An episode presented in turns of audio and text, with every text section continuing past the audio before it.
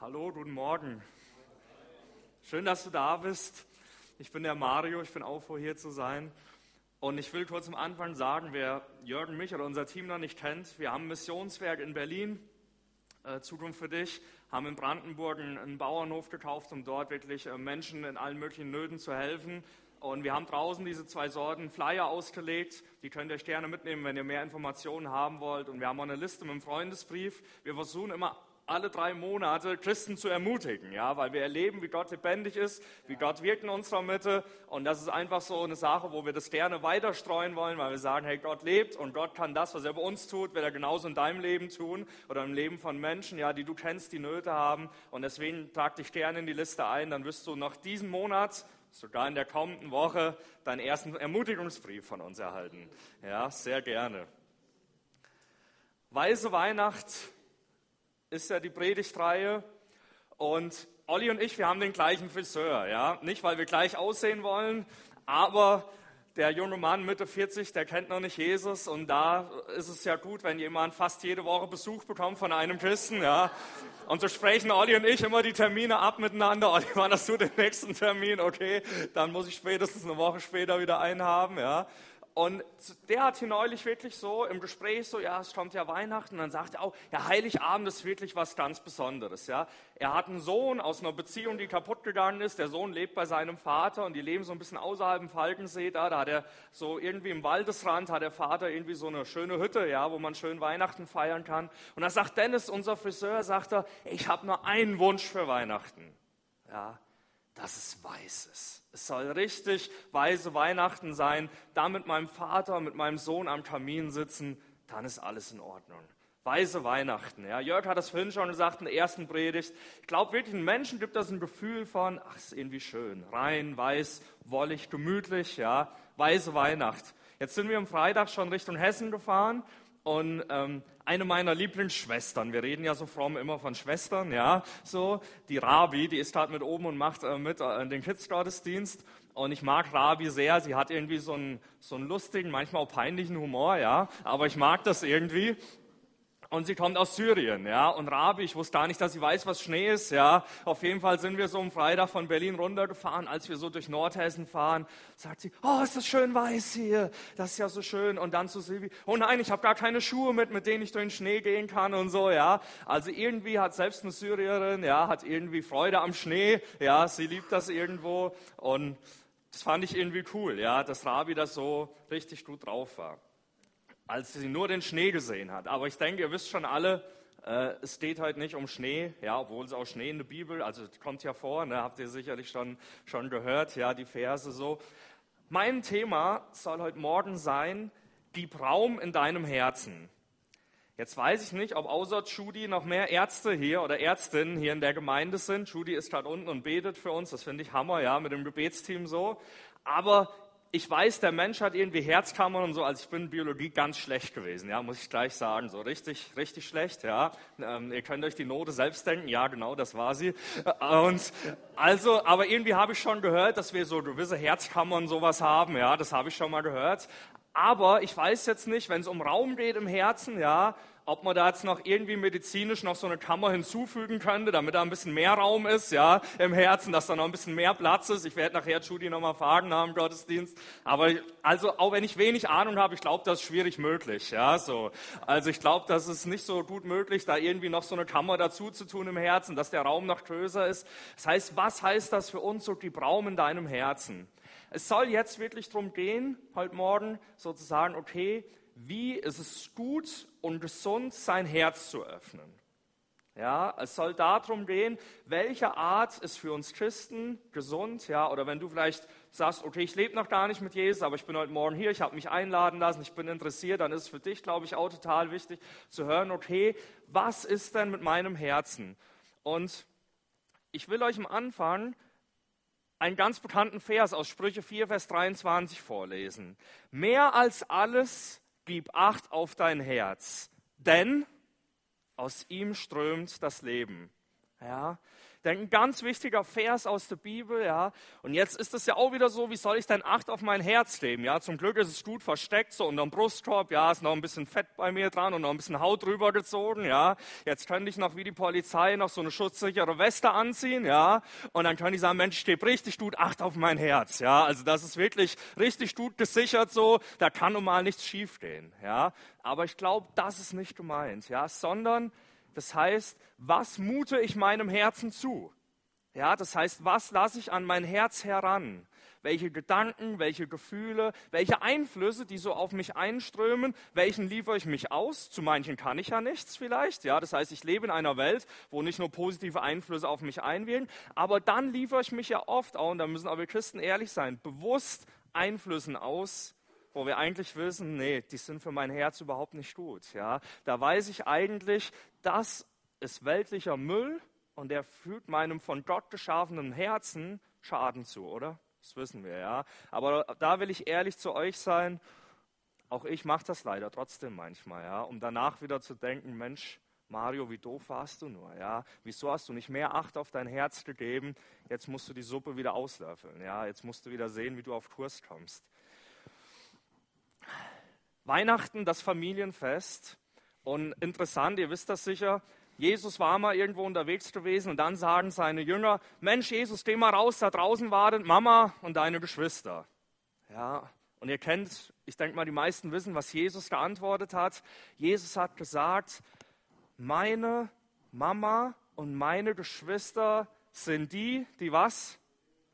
Die den Willen Gottes tun. Super, hier sind Bibelkenner, das liebe ich, ja. Bibelkenner, denen geht's besser im Leben, ich kann dir das sagen. Warum? Weil die Bibel das Wesen Gottes beschreibt, ja, und lebendig ist. Und deswegen will ich dich ermutigen, lies in der Bibel. Du kannst nicht genug lesen da drin, ja. Dann wirst du Gott kennenlernen und mehr lieben lernen. Also, Jesus sagt, okay, meine Familie, klar, diese Frau hat mich geboren, das ist Weihnachten, ja, Jesus kommt als Mensch, als kleines Baby auf die Welt.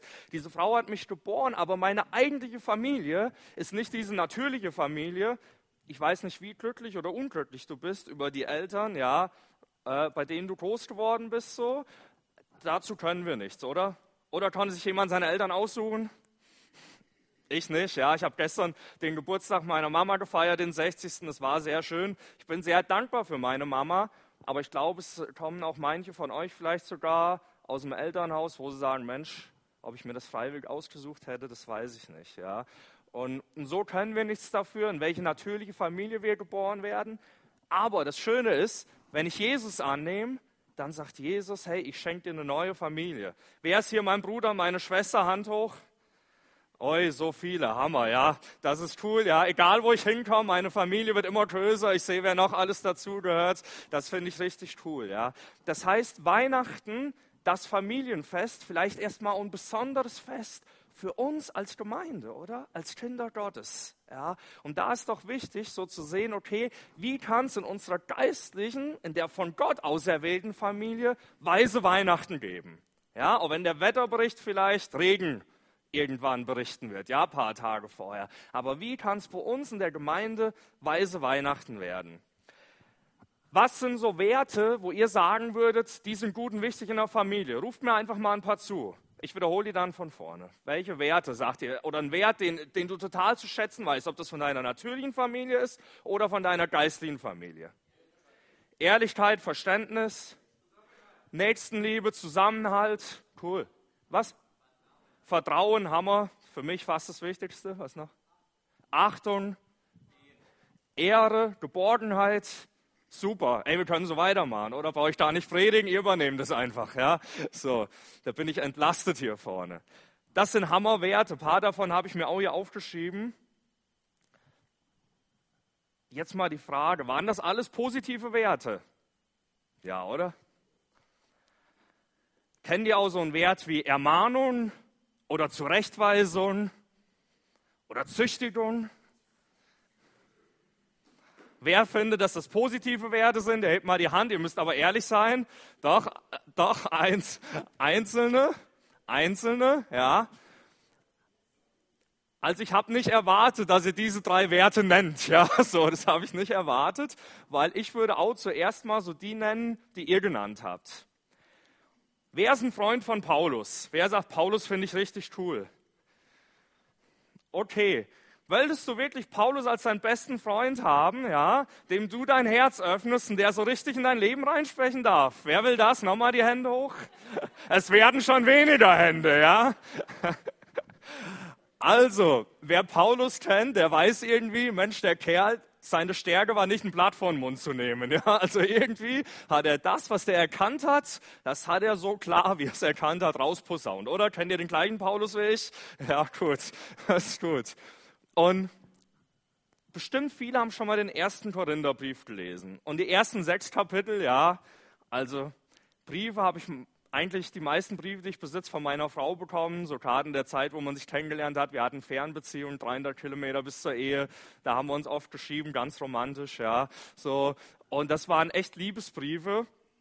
Und das, das geht immer total harmonisch los, ja. Bei Paulus und im ersten Korintherbrief, du kannst mal zu Hause, wenn du Zeit hast, gerade mal die ersten sechs Kapitel nachlesen. Da geht das harmonisch los, indem man die erstmal begrüßt, wenn ich mal das als, harmonische, als harmonischen Anfang eines Briefes sehen will. Und dann haut der Kerl eigentlich alles raus, was man so raushauen kann. Ja, also wirklich sechs Kapitel lang. Ich weiß nicht, ob der irgendeinen Lebensbereich ausgelassen hat. Mir kommt es nicht so vor. Zumindest fällt mir nicht mehr so viel ein. Ja, das heißt, der haut so wirklich alles raus. Wenn man den böswillig liest oder diese Kapitel, dann könnte man sagen, Paulus denkt so, und jetzt ist der Tag gekommen, wo ich euch endlich mal alles das schreibe, was ich so richtig scheiße an euch finde. Ja, jetzt hau ich mal alles raus und jeder einzelne von euch wird sein Fett mal so schön wegkriegen. Ja, ich werde alles raushauen und ich garantiert, ich erwische dich und dich und dich und dich erwische euch alle. Ja, weil ich einfach alles raushau. Und in einem persönlichen Gespräch könnte man das ja auch machen, aber dann plappern die anderen dazwischen, dann vergisst man mal was, also schreibe ich es lieber auf, oder ist doch viel sicherer, da werde ich auf jeden Fall auch alles los. Ja? Also, Paulus haut alles raus. Ich habe ihm jetzt eine ziemlich böse Absicht unterstellt, ja, und ich bin mir sicher, seine Motivation war das nicht. Ja, aber ich habe mal so ein paar äh, Themen ähm, aufgeführt. In Kapitel 1 Uneinigkeiten der Gemeinde, in Kapitel 5 Nachlässigkeit bezüglich Gemeindezucht. Dann in Kapitel 6 öffentliche Rechtsstreite zwischen Christen, Kapitel 7 äh, noch 6 unreine Sexualität und Hurerei, ja. Und ich äh, verschone euch mal mit dem Rest, ja. Also ihr seht, Paulus spricht alles an, was ihm dort auffällt. Woher wusste der Kerl das alles? Ja, warum wusste der das alles? Und warum hat er das so rausgehauen? Jetzt sind ja hier ein paar Männer unter uns. Ja, also ihr Frauen fühlt euch jetzt nicht ausgeklammert, aber die meisten Männer, die ich kenne oder kennengelernt habe, ich schließe mich da ein, wir sind totale Experten im Herz öffnen. Also wir Männer lieben nichts mehr, wie wirklich die wichtigen Dinge unseres Herzens einfach so kundzutun nach außen. Stimmt's? Gebt ihr mir da recht? Hey, keine Zustimmung, Konzi. Was ist denn mit deinem Lobpreisteam los? okay, kam mit Verspätung, da hatte ich mich schon leicht weggedreht, ja. Also, ne, also auch in Nürnberg ist das Phänomen, wir Männer, wir sind ja so offene Blätter, ja, wir haben keine Geheimnisse. Das heißt, wir geben gerne das, was tief in unserem Herzen liegt, ja, das geben wir so an die Öffentlichkeit. Also ich glaube eher nicht, ja. Und ich glaube auch, dass es nicht ohne Ende viele Frauen gibt, die das total gerne tun, ja. Aber ist denn das auch damit gemeint, dass ich jedem einfach alles erzählen muss, so, was in meinem Inneren so brennt, ja? Ich glaube nicht. Also, ich weiß nicht, ob ihr den Spruch kennt, besoffene und kleine Kinder sagen die Wahrheit. Kennt ihr das? Ja, und bei mir war das noch vor zehn Jahren ungefähr so, an der Theke nach dem fünften bis siebten Bier, irgendwann habe ich auch mal mein Herz ausgeschüttet. Ja, so bei irgendeinem Kumpel, der mindestens schon genauso viel getrunken hatte, da wusste ich, der weiß am nächsten Morgen eh nicht mehr. Ja, das ist ja ganz wichtig so bei dem Ausschütten. Das heißt, ich erzähle dem das. Und dann, wie ist das so? Dann kriegst du so einen Schulterklopfer. Ja, ich kann dich echt verstehen.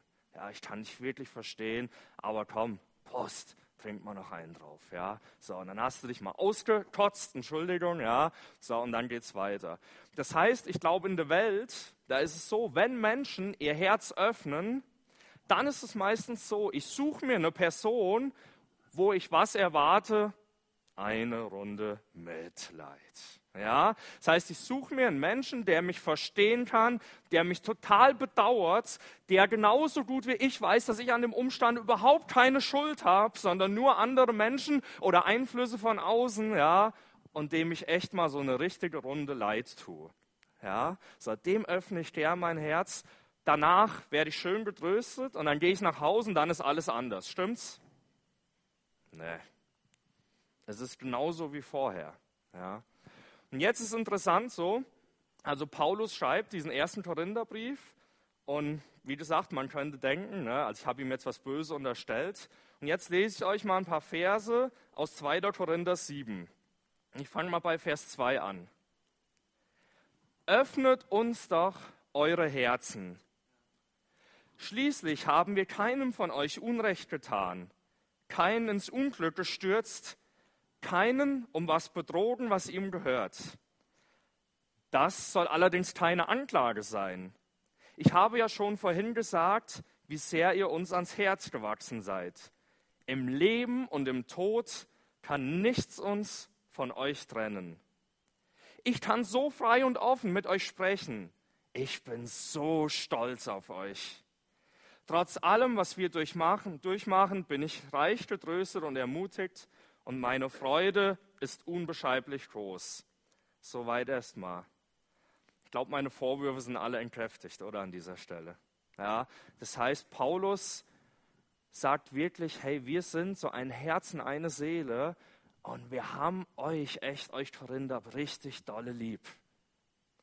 Wer fühlt sich wohl, wenn das ihm jemand kundtut? Ich auch. Ich finde, ja, Paulus sagt, öffnet doch eure Herzen, aber er sagt im gleichen Atemzug, ich habe mich euch geöffnet und es ist, ich würde es wirklich so sagen, eine Liebesbeziehung entstanden und nichts, weder im Leben noch im Tod, kann uns trennen. Und Leute, ich bin echt stolz auf euch. Ich glaube, Konsti ist auf die allermeisten oder alle hier richtig stolz. Ich glaube das. Stimmt das, Konsti? Amen, ja. Warum? Weil ich weiß, Konsti ist so ein herzlicher Typ, ja, und er hat euch ins Herz geschlossen so, und er hat sich für euch geöffnet, ihr habt euch ihm schon geöffnet, ja, und ich glaube, da ist echt eine Liebesbeziehung da, ja, das heißt, es wirklich eine Freude da, sich gegenseitig zu haben, und das ist ein Hammer, eine Hammer-Sache, ja, das macht Familie aus, oder? Amen. Ich lese mal weiter in Vers 8. Mein Brief hat euch zwar hart getroffen, ach welch Wunder, nach dem, was Paulus so alles rausgehauen hat. Welch Wunder. Wäre uns nicht so gegangen, ja. Aber irgendwie die Korinther waren ein bisschen Weicheier anscheinend. Also, mein Brief hat euch zwar hart getroffen, und doch bereue ich nicht, ihn geschrieben zu haben. Ist auch irgendwie Paulus, ne? So. Also ich weiß, ich bin jetzt äh, menschlich gesehen nicht noch ein größerer Fan von euch geworden, aber ich bereue es nicht. Jetzt aber, zunächst allerdings habe ich es bereut. Ich habe ja gemerkt und bin mir bewusst, wie sehr ich euch das, was ich zur Sprache brachte, wehgetan hat. Auch wenn es nur für kurze Zeit war. Und jetzt? Dafür freue ich mich jetzt umso mehr. Natürlich nicht über euren Schmerz, sondern darüber, dass dieser Schmerz euch zur Umkehr gebracht hat. Das Ganze hat euch auf eine Art und Weise wehgetan, die Gottes Willen entsprach. Und deshalb hat unser Brief auch letzten Endes keinerlei Schaden zugefügt. Hier will ich kurz innehalten. Also wir lernen aus dem Wort Gottes, es kann einen Schmerz geben in unserem Leben, der Gott gewollt ist. Ja, es kann einen Schmerz geben in unserem Leben, ja, der Gott gewollt ist. Aber warum? Weil Gott ein Sadist ist? Mm -mm weil das ein Schmerz ist, der mich zur Umkehr, das heißt wieder in die Gegenwart Gottes treibt. Ja? Deswegen kann es Schmerz geben in unserem Leben, der Gott gewollt ist. Jetzt geht es weiter. Denn ein Schmerz, wie Gott ihn haben will, bringt eine Umkehr hervor, die zur Rettung führt und die man nie bereut. Der Schmerz hingegen, den die Welt empfindet, bewirkt den Tod. Seht doch, wie viel es gerade dieser gottgewollte Schmerz für euch ausgelöst hat eifriges Bemühen um Wiedergutmachung, Erklärung eures damaligen Verhaltens, Empörung über das, was geschehen war. Wann waren wir das letzte Mal empört über unsere Schuld? Empörung über das, was geschehen war, Furcht vor Gottes Zorn, Sehnsucht nach einem Wiedersehen mit mir. Das ist auch krass, oder? Es hat bei ihnen was bewirkt, eine Sehnsucht danach, Paulus wiederzusehen. Warum? Dass er wieder so was Böses schreibt oder sagt? Leidenschaftlicher Einsatz für mich und schließlich sogar Bestrafung des Schuldigen. Ihr habt gezeigt, dass ihr in dieser Sache in jeder Hinsicht rein dasteht. Genau darum ging es mir letztlich mit meinem Brief. Und der letzte Vers in dem Kapitel 7 ist, ich bin froh, dass ich mich in jeder Hinsicht auf euch verlassen kann. Ich habe mich so die Woche mit diesem Kapitel beschäftigt und natürlich auch viel im ersten Korintherbrief gelesen und mich hat das echt bewegt. Wisst ihr, Jörg ist zum Glück hier und ich denke, ich darf das ehrlich sagen. Jörg war oft Paulus in meinem Leben. Ja. Und ich habe immer Halleluja gerufen, ja, wenn Jörg was, was Sünde in meinem Leben war angesprochen hat. So seid ihr auch, oder? Ich bin immerhin, habe gesagt, Jörg, ich habe die ganze Zeit drauf gewartet. Wieso bist du nicht schon eher gekommen? Endlich sprichst du die Sünde an, ja. Und ich freue mich so und stimme dir voll zu. Macht ihr auch so bei Konsti immer, oder? Nein? Nein, ganz ehrlich war das meistens so, dass bei mir das meine Reaktion war, ja, das mag ja stimmen, Komma, aber. Und unter dem Aber, da gab es immer tausend tolle Erklärungen. Aber das hat, hat, ja dazu beigetragen und der war schuld und die Person und dieser Umstand, ja. Ja, du hast recht, aber. Ja, das kennt Jörg richtig gut von mir. Hat er auch irgendwann mal gesagt, ich weiß schon, was jetzt kommt. Ja, es wird kommen ein Ja, aber. Ja, da war ich richtig gut eintrainiert. War ich richtig Profi drin.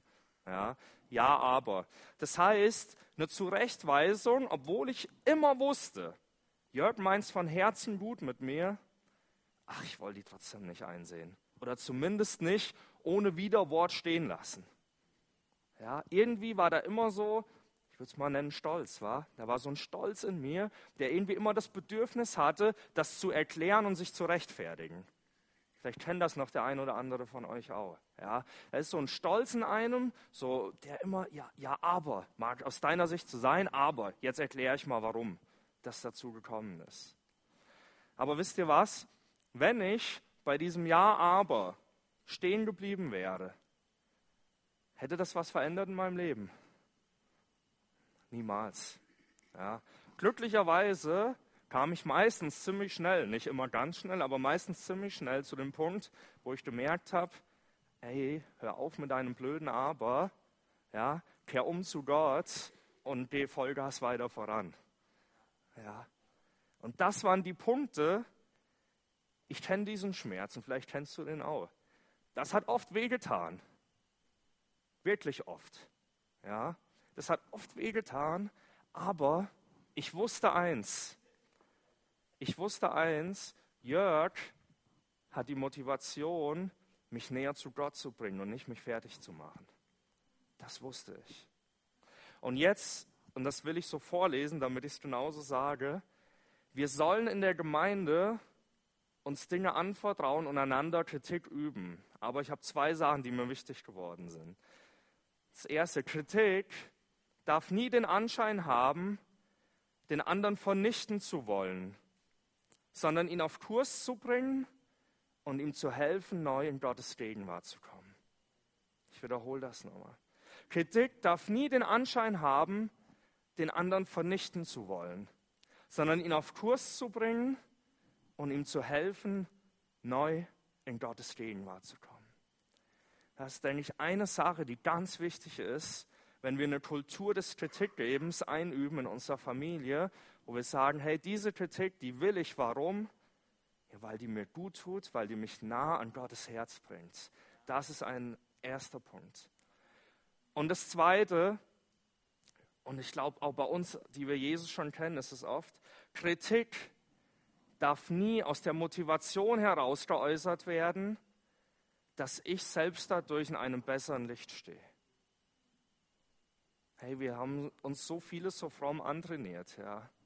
Und ganz oft kritisieren, das habe auch ich getan in meinem Leben, kritisiere ich Dinge an einem anderen. Warum? Um eigentlich zu sagen, hey, guck du und guckt ihr, wie toll nur ich bin. Ja, das heißt, ich kritisiere Dinge an einem anderen, ja, nur um mich in einem schönen, tollen Licht strahlen zu lassen und scheinen zu lassen. Ja. Und ich denke, Paulus, es fängt an, öffnet doch eure Herzen. Und er nennt drei Dinge. Warum? Er sagt, warum mute ich euch das zu, uns gegenüber das Herz zu öffnen? Erstens, wir haben niemand Unrecht getan von euch. Zweitens, wir haben niemanden zugrunde gerichtet. Und drittens, wir haben niemanden übervorteilt. Ja, das heißt, Paulus erklärt auch, warum ja, sie allen Grund haben, das Herz zu öffnen. Wisst ihr, mir ist eins wichtig geworden. In Apostelgeschichte 2 steht von der Urgemeinde folgendes. Sie kamen täglich zusammen mit ungetrübter Freude. Ich glaube, das fällt uns schon oft schwer, selbst in der Gemeinde, war. Mit ungetrübter Freude und dann und mit lauterem, ist ein sehr alter Begriff, ja, mit lauterem Herzen. Und ihr wisst, denke ich, was lauter heißt, mit reinen, mit sauberen Herzen. Das waren die zwei Zustände, in denen sie zusammenkamen. Und ich glaube, dass das nur geht, wenn ich in der Familie eine Kultur habe, wo ich sage, hey, was tief in meinem Herzen drin ist und vor allen Dingen auch die Abgründe meines Herzens, die darf, die soll, die muss der Bruder, die Schwester meines Vertrauens in der Gemeinde, ob es der Pastor ist, jemand anders aus dem Leitungsteam oder egal wer das ist, das muss diese Person wissen. Warum? Weil ich merke, diese Sache hat mich in Entfernung von Gott gebracht, sie hat mich von Gott getrennt und ich will wieder näher an Gott kommen. Wisst ihr, mein Friseur, der tut mir echt leid. Wirklich, meines Ernst. Ich mag den Kerl total. Das ist so ein typischer Berliner. Ja, Konzi, du kennst ja auch so typische Berliner, ist ja deine Heimat. Locker, flockig drauf, ja, irgendwie. Aber wenn du mal eine Frage stellst, die ein bisschen tiefer geht, boah, ein Mann, zerbrochen, alles, was er sich vornimmt im Leben, funktioniert nicht, ja. Und welchen Wunsch hat er für Weihnachten? Ach, möge es doch wenigstens schneien. Ist doch ein armer Kerl, oder? Jetzt mal ehrlich. Ja, ja, möge es doch wenigstens schneien, ja, damit ich das Kaminfeuer noch besser genießen kann und die Atmosphäre für die paar Stunden wenigstens ein bisschen schöner ist. Ja, aber ich denke, das kann nicht unser Anspruch sein. Wir, die Jesus kennen, ja, wir müssen doch einen anderen Anspruch haben an Weihnachten. Und guckt mal, ich glaube, die meisten von uns werden Weihnachten aus der geistigen Familie raus in die natürliche Familie treten, oder? Die allermeisten von uns. Und jetzt ist eins, wenn wir nicht, was in der geistigen Familie schon leben, wird was niemals passieren? Es wird niemals in die natürliche Familie hineinkommen. Ja, das heißt, wenn ich in einer geistigen Familie nicht das lebe, was mir Gott und sein Wort sagt, das heißt, teil dich mit, Bruder. Und ich will echt besonders die Männer heute Morgen ansprechen. Frauen, bitte fühlt euch nicht zurückgestellt. Ja, ich denke, ihr versteht das. Ich weiß, wir Männer, unser Herz ist manchmal echt eine tiefe Mördergrube, aber Entschuldigung, kein Schwein soll es wissen und merken. Ja, wir wissen schön, wie wir uns nach außen zu verhalten haben und schön cool die Maske. Für die Leute habe ich die Maske, für die die, für die die aber tief in uns bleibt alles, wie es war. Aber jetzt wisst ihr, was in Jesaja 1, Vers 18 steht.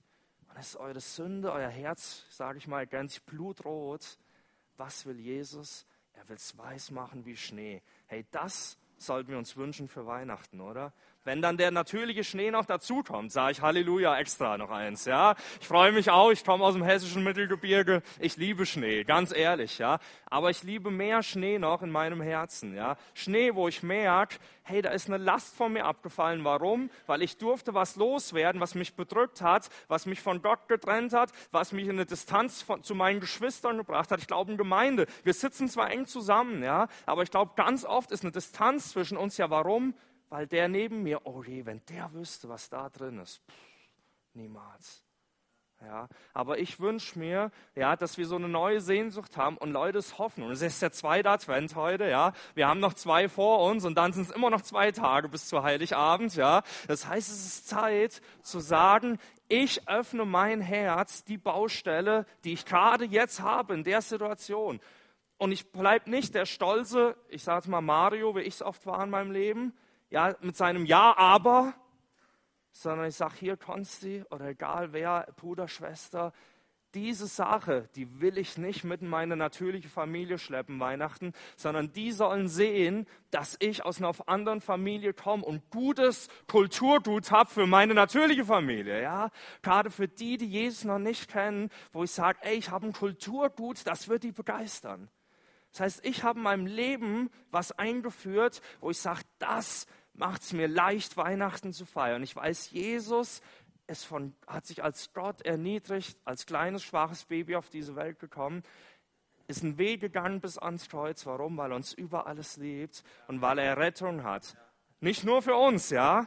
Für alle Menschen hat er Rettung. Und was wünsche ich mir von Herzen? Dass wir Weihnachten sehen, wie Freunde, wie Familienangehörige, wie sie errettet werden, weil wir ein Zeugnis sind vom lebendigen Gott. Amen.